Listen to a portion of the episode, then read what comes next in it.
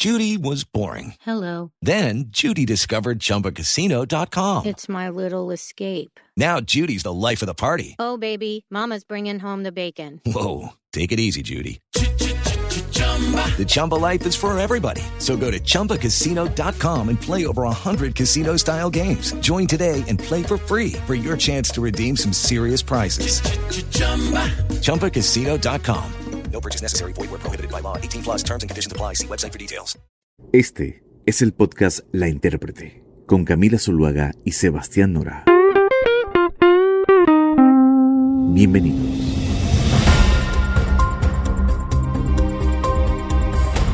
Y hoy en la intérprete Gonzalo vamos a hablar de un hito que puede ser o no un momento trascendental en la historia monetaria moderna, porque Nayib Bukele, el presidente de El Salvador, hizo historia Gonzalo en hacer que bajo su gobierno su país fuera el primero del mundo en adoptar el Bitcoin como una divisa oficial.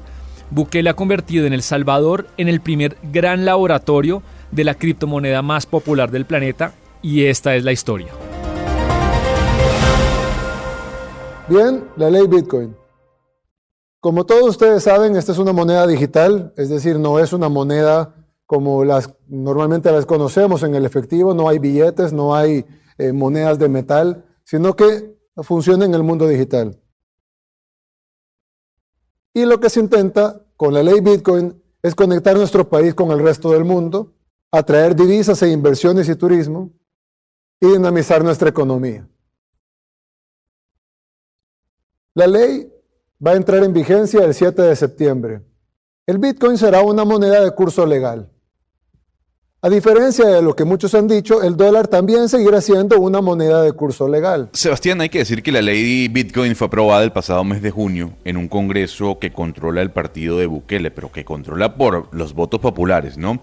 Y tras 90 días eh, que estaban legalmente contemplados, esta semana entró en vigor, 90 días luego de la aprobación en el eh, Senado salvadoreño. La nueva ley obliga a todos los negocios a ofrecer el Bitcoin como método de pago por lo que los salvadoreños deberán invertir en tecnología y medios de pago cripto. Eso quiere decir, usted en El Salvador, Sebastián, puede pagar en dólares o en criptomonedas. Y el presidente Gonzalo en rueda de prensa dijo, eh, y también en redes sociales, que el país va a privilegiar el uso de una aplicación que se llama Strike. No sé si usted la conozca que funciona como una suerte de cartera digital y va a permitir que los ciudadanos, los salvadoreños, puedan pagar, por ejemplo, sus impuestos con bitcoins.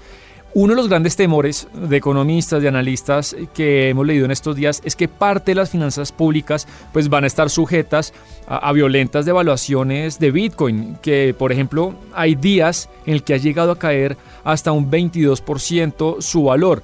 Y esta ley Bitcoin Gonzalo también establece que cualquier deuda, usted tiene una deuda con el sector público, privado eh, o con bancos, pues también podrá ser convertible en Bitcoin.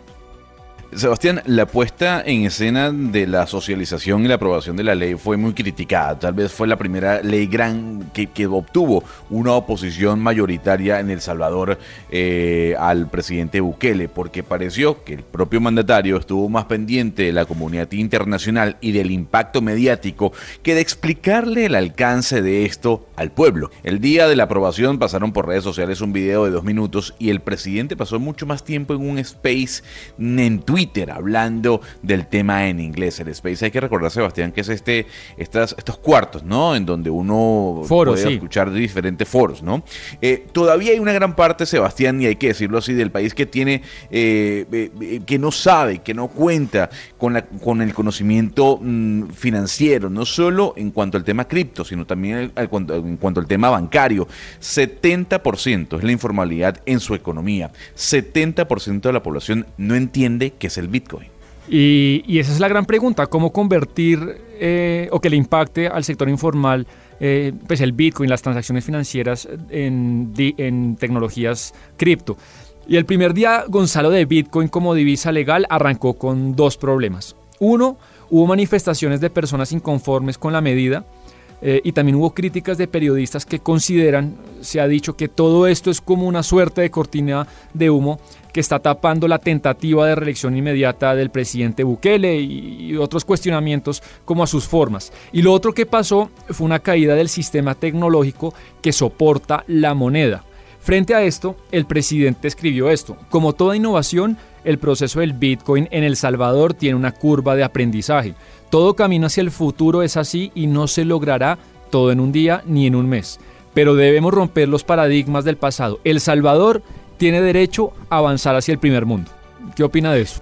Lo cierto del caso, Sebastián, es que luego de, escuchar, como usted narraba ese tuit, uno puede sentir todavía la prepotencia del presidente Bukele. Pero hay que trasladar el cómo, cómo funciona esto. Para poder utilizar el Bitcoin en El Salvador, las personas deben adquirir una suerte de cartera virtual llamada Chivo. Eh, uno puede ver ya en las calles algunos eh, cajeros automáticos con este nombre, ¿no? Así, los tenedores de Bitcoin podrán sacar dólares de 200 cajeros, como bien le decía, que el gobierno ha instalado en plazas, en calles. Hay un beneficio, y es que quienes descarguen la aplicación Sebastián tendrán acceso a un bono de 30 dólares en Bitcoin, que no podrán convertir en dólares. La ley Gonzalo dice que el tipo de cambio, es decir, el valor por el que se transa un Bitcoin con un dólar y otras monedas, pues lo va a establecer el libre mercado, la oferta y demanda de, diferentes monedas. El miedo que tienen muchas personas y personas, por ejemplo, del sector financiero que pueden tener deudas en Bitcoin, es lo que le comentaba ahorita, la volatilidad del valor. Y es que como todavía esto no ha sido acuñado en ningún otro país, por ahora el único país que queda sujeto al vaivén de los precios del Bitcoin, pues ese es el, Salvador. Y es precisamente le quería preguntar qué es lo que ocurrió en, con el precio del Bitcoin cuando El Salvador pues aprobó esta ley. Lo que ocurrió, Sebastián, es que hubo una caída del 17% en el valor de la criptomoneda. Uno, por la expectativa que se estaba generando sobre el lanzamiento de la cripto o del Bitcoin dentro de El Salvador y otro por la caída del sistema que usted mencionaba hace cuestión de minutos. Esto también dicen algunos analistas que lo provocaron los grandes tiburones, ¿no? Cuando hablamos de grandes tiburones hablamos de gente que, que busca, que es una gran inversora dentro de las finanzas y que busca tumbar el mercado a través de algún tipo de acción, a través de algún tipo de venta o de compra para bajar el precio y así poder comprar. Eh, habrá que ver cómo se va a reponer el Bitcoin. Hay que recordar, Sebastián, que en este año 2021 la moneda o la criptomoneda llegó a cotizarse a 60 mil dólares, luego cayó 30 mil y volvió a subir hasta hace algunas semanas o unos días a 50 mil dólares de nuevo. Eso, eso, es, lo, que, lo que llama la atención, la volatilidad de la misma y cómo hacerle entender al, al salvadoreño de a pie que su plata, la que pagan impuestos, la puede perder. ¿Por qué? Porque la moneda es volátil. Hay que recordar que el gobierno de El Salvador compró 400 bitcoins antes del lanzamiento o de la entrada en vigencia de la criptomoneda. Los compró 50 mil y luego perdió 2 millones de dólares.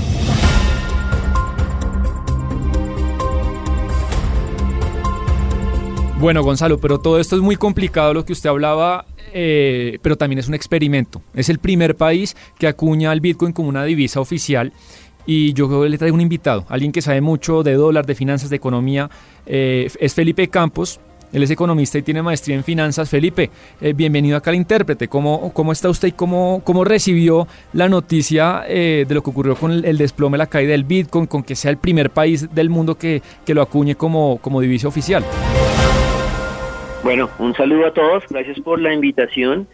Eh, y bueno, la, digamos que lo que usted está diciendo, Sebastián, es un experimento, o sea, en realidad nadie sabe para dónde va, es un experimento además que hace un país que está en problemas, que es muy diferente, ¿no?, al experimento que están haciendo los países desarrollados con el Bitcoin, que es mucho más lento, que está dirigido a, más a las personas con altos recursos para que puedan invertir, es lo que está sucediendo en los bancos, por ejemplo, en Estados Unidos, es distinto, digamos, al, a lo que está pasando en El Salvador, que es más como un grito de, ayuda, de buscar capitales que no les están llegando. Y bueno, el día, el día, el día de en, que salen estas billeteras y arranca todo, pues claro, a nivel global hubo una venta eh, de Bitcoin fuerte y hubo referencias que cayeron 10, 15, hasta 20% eh, de, de otras criptomonedas. Yo me imagino que fue, digamos que es más ese tema, el, mercado de criptomonedas es muy particular y cuando hay noticias fuertes, relativamente positivas, hay, hay ventas agresivas, o sea, como que la gente se prepara que, oiga, qué bueno que un país va a poder eh, usar el Bitcoin ahora de aquí en adelante, como moneda legal, entonces el, Bitcoin sube y cuando llega la noticia eh, lo vende. La gente es como que toma las ganancias y dice ya pasó la noticia. Eso pudo haber sido uno de los elementos que hizo que el Bitcoin cayera ese día. Eh, y adicionalmente hubo algunos problemas de implementación. Pues yo me imagino que los problemas de implementación uno no se va a imaginar que pues que, no puedan surgir. Entonces El Salvador con esa billetera que, que se llama Chivo Wallet no la podía descargar la gente. Eh, por ahí el presidente escribió en, su cuenta de Twitter que por favor Google eh, y Apple y eh, Huawei cualquiera por favor deje bajar las, las, plataformas porque no han podido negociar. Entonces hubo cosas raras ahí, pero yo creo que es más como ese ejercicio que le digo cuando hemos visto las grandes bolsas que salieron a las bolsas de negociación de bitcoins que salieron a que llegaron a la bolsa oficial en Estados Unidos a ese día que era, se suponía un día positivo para el Bitcoin, también vimos desplomes. Entonces también hay un ejercicio ahí de tomar ganancias.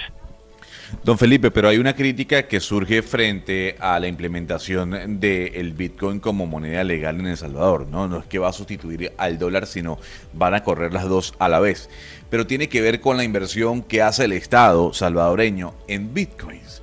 Porque eh, el Estado salvadoreño compró 400 Bitcoins a 50 mil dólares cada criptomoneda. Eso se evaluó y cayó 17%. Tanto es así que el Estado salvadoreño perdió 2 millones de dólares.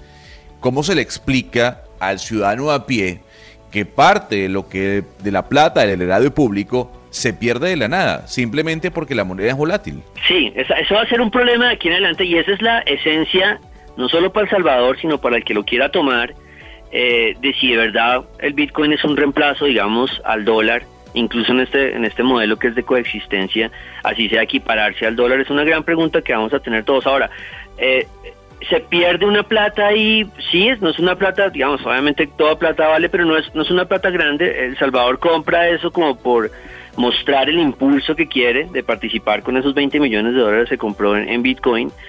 Eh, pero lo que lo que quiere realmente Salvador detrás de esto, entre, muchas cosas que, está buscando como objetivo, eh, una de ellas es que la gente vaya a invertir allá eh, porque, porque va a poder invertir en Bitcoin, porque los impuestos eh, se van a pagar en Bitcoin y le abre la puerta a mucho inversionista pues que quiere estar, por supuesto que quiere estar bajo el radar y quiere pagar pocos impuestos y con, y con otro tipo de dinero, digamos, podría ser en ese caso.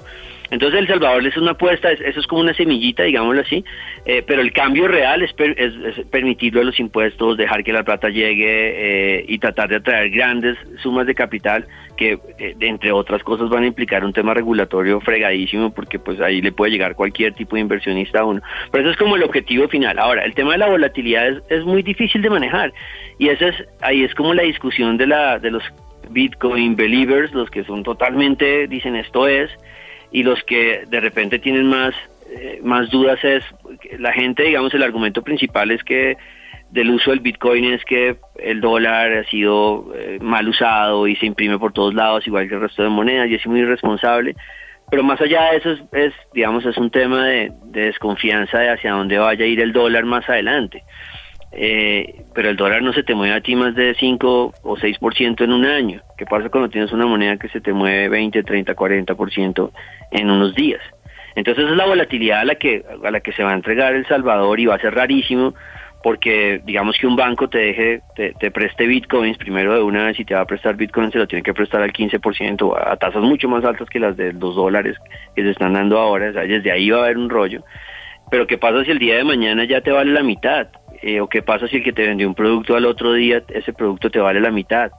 Entonces, eh, eso es muy difícil generar confianza alrededor de eso. Entonces, como una alternativa de pronto funcione algo, a para un país que, como decía al principio, le cuesta traer plata y el Fondo Monetario no les quiere prestar y, eh, y la calificación de, ahora que está de moda de las calificadoras, la calificación de El Salvador es casi la mínima antes de default. O sea, es, es un escenario en el que ellos están es como tratando de respirar como puedan. No es este proyecto emocionante de, un país que está ha evolucionado y que está muy bien y que, y que piensa que el Bitcoin le va a traer beneficios adicionales. Hay una gran duda, Felipe, y es cómo puede reaccionar a esto el sistema financiero. Porque yo me pregunto, usted como experto, no sé qué mira, por ejemplo, eh, eh, en el balance de los bancos, que un banco, por ejemplo, eh, preste en dólares, pero se endeude en bitcoins. No sé si eso hace que suban las tasas de interés, que se encarezcan los créditos. ¿Usted, usted cómo lo ve? Sí, eso a mí, pues es, aquí estamos especulando, porque nadie sabe cómo va a hacer eso, pero es tener un activo, digamos, de respaldo que es absolutamente volátil. Entonces, en cualquier momento las garantías que uno tenga ya no son las mismas porque se movió eh, los préstamos, no sé, alguien me, me, me, pidió un préstamo hipotecario y se lo di en bitcoins eh, y la casa ya al otro día vale la mitad. Es, imposible de manejar. Entonces eso primero tiene un reflejo en las tasas de interés, que por ahora las, uno, uno que sabe cómo pagan una tasa de interés en un bitcoin, que es una cosa tan rara uno ve las, las plataformas de negociación de Bitcoin y ahí ellos le pueden prestar a uno Bitcoin y le, y le dicen la tasa. Son tasas altas, son tasas del 11, 12, 13% versus un préstamo en El Salvador ahorita mismo que puede conseguirse al 6 o al 7% en dólares. Entonces ya de una vez es un sistema que tiene tasas de interés más altas. Es un sistema que puede traer eh, inflación rapidísimo. El Salvador se, se dolarizó hace 20 años uno de los elementos que ayudó, pues que, que, digamos que, que, fue efectivo es que la, dolarización ayudó a, que la inflación bajara. La inflación de Salvador es muy bajita, es menos del 3% y antes era menos del 2%. Eh, pero si tú cambias, le metes Bitcoin a la mezcla, pues eso, ¿por qué se baja la inflación con la dolarización? Pues porque el dólar es estable y, y, los movimientos de las, monedas son claves para, las inflaciones. Eh, si uno le pone Bitcoin y esa cosa comienza a girar para todos lados, pues tú vas a comenzar a, traer una inflación loca, rarísima, eh, y, pues eso, eso cambiaría el tema del sistema. ¿Qué le pasa a los bancos adicionalmente? Esta jugada también eh, se busca que la gente comience a traer eh, las remesas, que en El Salvador, si en Colombia son importantes las remesas, que es el 2% del PIB, en El Salvador es el 25% del PIB. Las remesas son importantísimas. Entonces una de esas jugadas es que la gente pueda mandar sus remesas la plata de Estados Unidos que le llega a los salvadoreños, de las familias que están trabajando allá, llegue a través del Bitcoin y pues eh, en teoría el costo va a ser cero. Entonces ahí hay una ganancia del, del, que, que le manda la plata a su familia, pero es una plata que pierden los bancos también. Y es una participación, como les digo, importantísima en la, en la economía salvadoreña. Entonces hay varios elementos que uno no se imagina cómo los podrían manejar, sobre todo la volatilidad. Pero, pero Felipe, aquí, aquí hay algo que hay que eh, decir. Sí, hay una volatilidad. Eh, dice, dicen algunos que esta volatilidad es creada por los grandes tiburones, ¿no? Eh, aquellos que invierten y que buscan vender para luego tumbar la moneda y comprar más barato, en fin. Eh, pero a mí lo que me llama la atención es, tiene que ver con, con el futuro de esto. Vemos que en Paraguay ya se va a debatir en el Congreso paraguayo también eh, la circulación del Bitcoin como moneda local. En Panamá va a ocurrir lo mismo.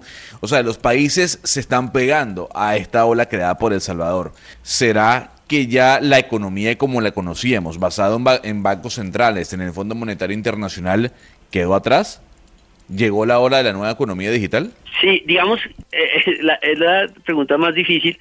Yo diría que son dos preguntas diferentes. Si llegó la hora de la economía digital, la respuesta es definitivamente sí.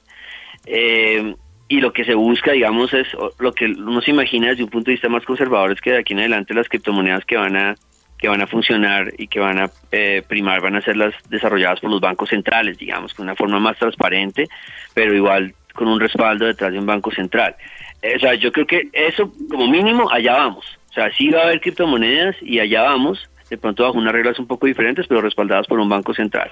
La otra, la pregunta es si no vamos a tener este nuevo ecosistema de, del Bitcoin. Yo todavía, que todavía sería una gotica escéptico, porque a, no ser de que llegue dos cosas, un proceso de estabilización y que yo vea que el Bitcoin tiene tres años sin moverse o moviéndose muy poquito, entonces digo, listo, ya cumple la característica más importante que es como reservar valor eh, y no crearlo y destruirlo. Sería una de esas cosas que yo vea que el Bitcoin se ha estabilizado. Y la otra cosa, pues que uno vea un país desarrollado, no, no, no con la idea de, oye, dejar invertir en Bitcoin y ya, sino un país desarrollado diciendo, como Estados Unidos, paguenme impuestos en, en Bitcoin. Y en ese momento ya uno dice, listo, la implementación fue general. Pero ahorita los experimentos que está haciendo incluso Colombia está probando con eso, me imagino, bueno, todo el resto de países, es más para darle una posibilidad a los bancos de que sus inversionistas puedan eh, invertir en Bitcoin, es más un tema más como de manejo de portafolio, de inversiones, que de uso, lo que se está experimentando en El Salvador, si es su uso, pero el resto de los países no lo están teniendo como eh, mis, mis inversionistas quieren quieren tener algo en Bitcoin porque eso está dando plata permítame comprarlo aquí con a través del sistema local. Entonces, por ahora, ese gran brinco necesita estabilidad de la moneda y que algún país grande lo absorba, lo, lo absorba como, como impuestos. El resto, pues el ejemplo de Salvador, pues no, no va a servir de, de empuje para que el resto de países más, eh, digamos, con menos, menos estables lo hagan. Así es. Gracias Felipe por darnos luces porque sí, es un experimento de un país pues que es un país de renta baja, un país pobre que y vamos a ver en qué en qué funciona. Muchas gracias por por pasarse acá en la intérprete. Vale, no, gracias a ustedes por la invitación. Bueno, Gonzalo, yo sé que Bukele es de todos sus afectos, pero esto, esto, es una moneda al aire, ¿no? Una moneda al aire que todavía nadie sabe, ni siquiera expertos como Felipe Campos, si va a salir bien o va a salir mal. Pero hay que pensar en el futuro, Sebastián. A ver, no hay que pensar como los millonarios de la década del 80, del 70 y tal vez hasta del 90. Hay que ver cómo están reaccionando los millonarios de la actualidad, ¿no? Desde Elon Musk, Jack Dorsey hasta Mark Zuckerberg, que están creyendo y están apostando en las criptomonedas. Hacia allá el futuro, por un lado dicen algunos que no, otros dicen que sí, como por ejemplo estos nombres que les acabo de mencionar. Sí, parece ser un nuevo hito en la historia monetaria de la humanidad. Y ese fue el tema de hoy de Bitcoin, Gonzalo. Bukele y el futuro de esta ley en El Salvador. Esto fue todo por hoy en La Intérprete. Nos encontramos el próximo jueves en otro capítulo. La Intérprete se escucha en todas las plataformas digitales. Un capítulo nuevo cada semana. Hey guys, it is Ryan. I'm not sure if you know this about me, but I'm a bit of a fun fanatic when I can. I like to work, but I like fun too. It's a thing. And now the truth is out there. I can tell you about my favorite place to have fun. Chumba Casino. They have hundreds of social casino style games to choose from with new games released each week. You can play for free anytime, anywhere. And each day brings a new chance to collect daily bonuses. So join me in the fun. Sign up now at chumbacasino.com. No purchase necessary. Group. Void were prohibited by law. See terms and conditions. 18 plus.